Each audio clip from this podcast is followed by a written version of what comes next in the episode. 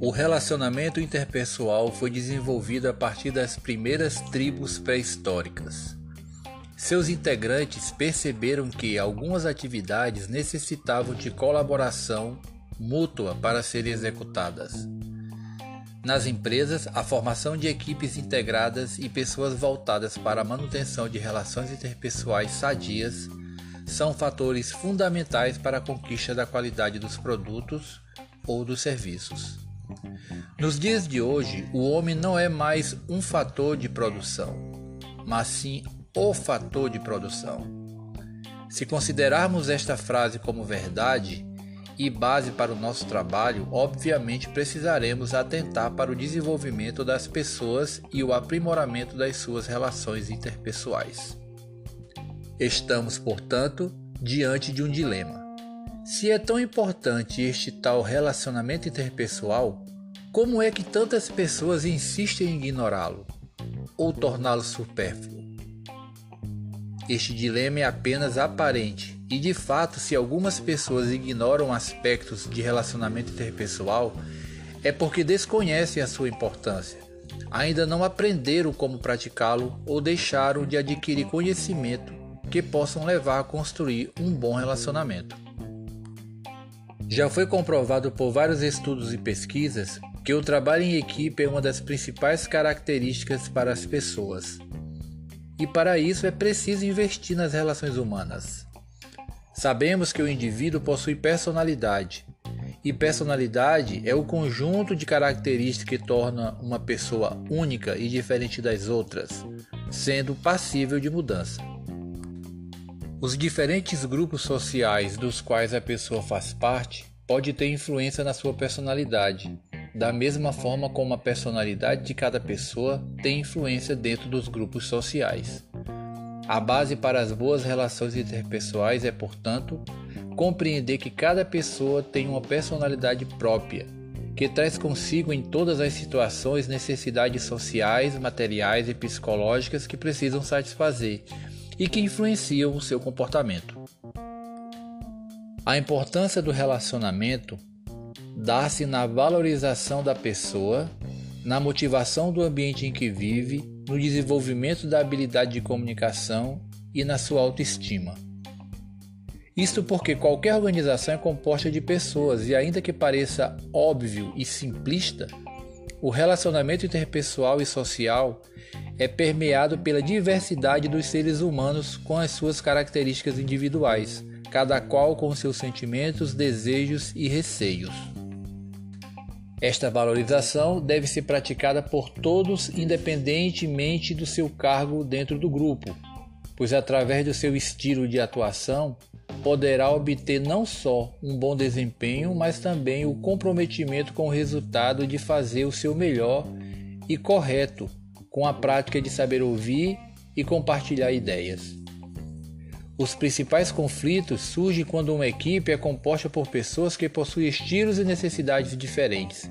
Aí sim, o sujeito tem de ter habilidade para conhecer individualmente quem faz parte deste grupo e proporcionar estímulos individuais a fim de obter um bom resultado final.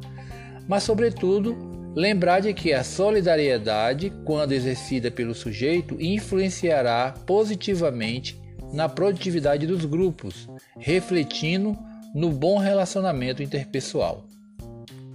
No mundo profissional, como em qualquer outro círculo de relacionamentos, tudo gira em torno do poder e da habilidade política. O profissional que domina aspectos de relacionamento interpessoal domina a arte do posicionamento estratégico em uma empresa. Torna-se imprescindível para a imagem da empresa. Associa-se aos vencedores e escala degraus de ascensão profissional. É característico de um comportamento profissional estruturar uma sociedade em torno do poder, assim como no passado a corte se reunia em torno do governante. De certa forma, aplicam-se os mesmos princípios da corte no relacionamento interpessoal, de forma que, ao tratarmos de relacionamento interpessoal, estamos, na verdade, lidando com uma das mais primitivas manifestações do poder. Neste ponto, o relacionamento interpessoal torna-se uma característica fundamental para a sobrevivência profissional das pessoas e pode ser o diferencial na busca para uma melhor oportunidade ou para uma promoção repentina.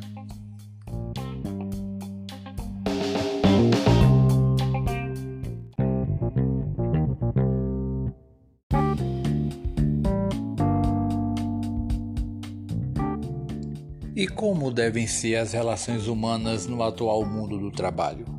Já parou para pensar nisso? As organizações, numa perspectiva globalizada, estão passando por grandes e constantes transformações. A sobrevivência não tem sido fácil.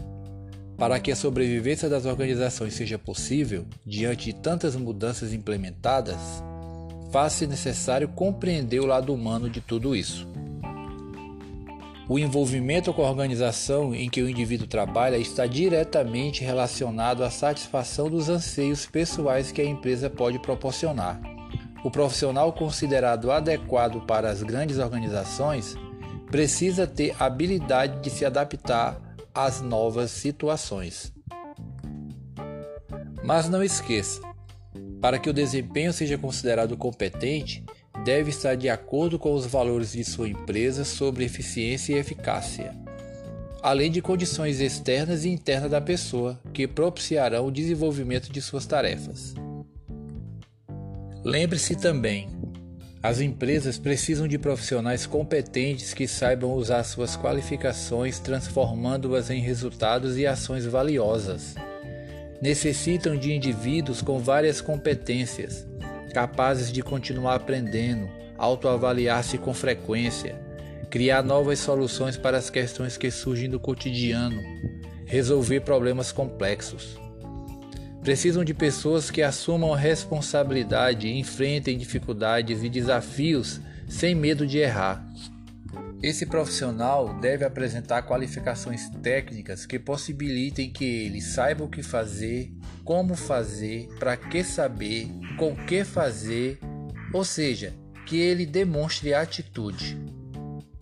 Portanto, o perfil que precisamos desenvolver para atuar dentro das empresas frente às suas novas necessidades é o perfil que, além de disciplinado, organizado, pontual, assíduo, proativo, criativo, dado, também seja aquele perfil de pessoas que se relacionam bem.